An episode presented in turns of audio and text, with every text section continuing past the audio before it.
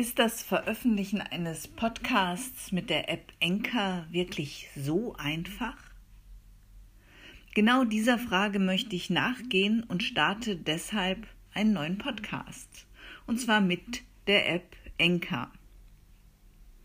Ich werde in diesem Podcast meine Reihe mit Podcast-Tipps fortführen. Mein Name ist Brigitte Hagedorn und in der ersten Episode geht es um die Nullnummer.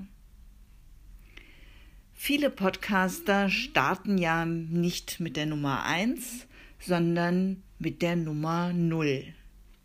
In dieser Nullnummer erzählen sie, wer sie sind und erzählen, was sie so vorhaben in der Zukunft. Doch ist es sinnvoll, mit einer Nullnummer zu starten?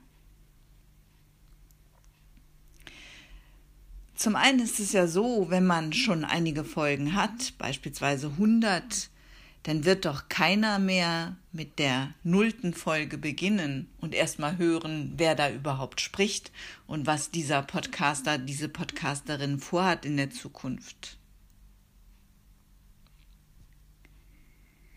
Und zum anderen, was meinen Sie, was ist wahrscheinlicher?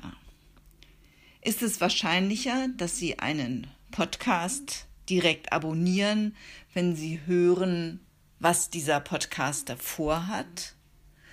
Oder würden Sie einen Podcast eher abonnieren, wenn der Podcaster genau das schon tut? Also, ganz konkret, würden Sie diesen Podcast eher abonnieren, wenn ich Ihnen erzähle, dass es hier in der Zukunft Tipps für Podcaster gibt? Oder würden Sie ihn eher abonnieren, wenn ich Ihnen bereits einen Tipp, eine Anregung für Ihren Podcast gebe?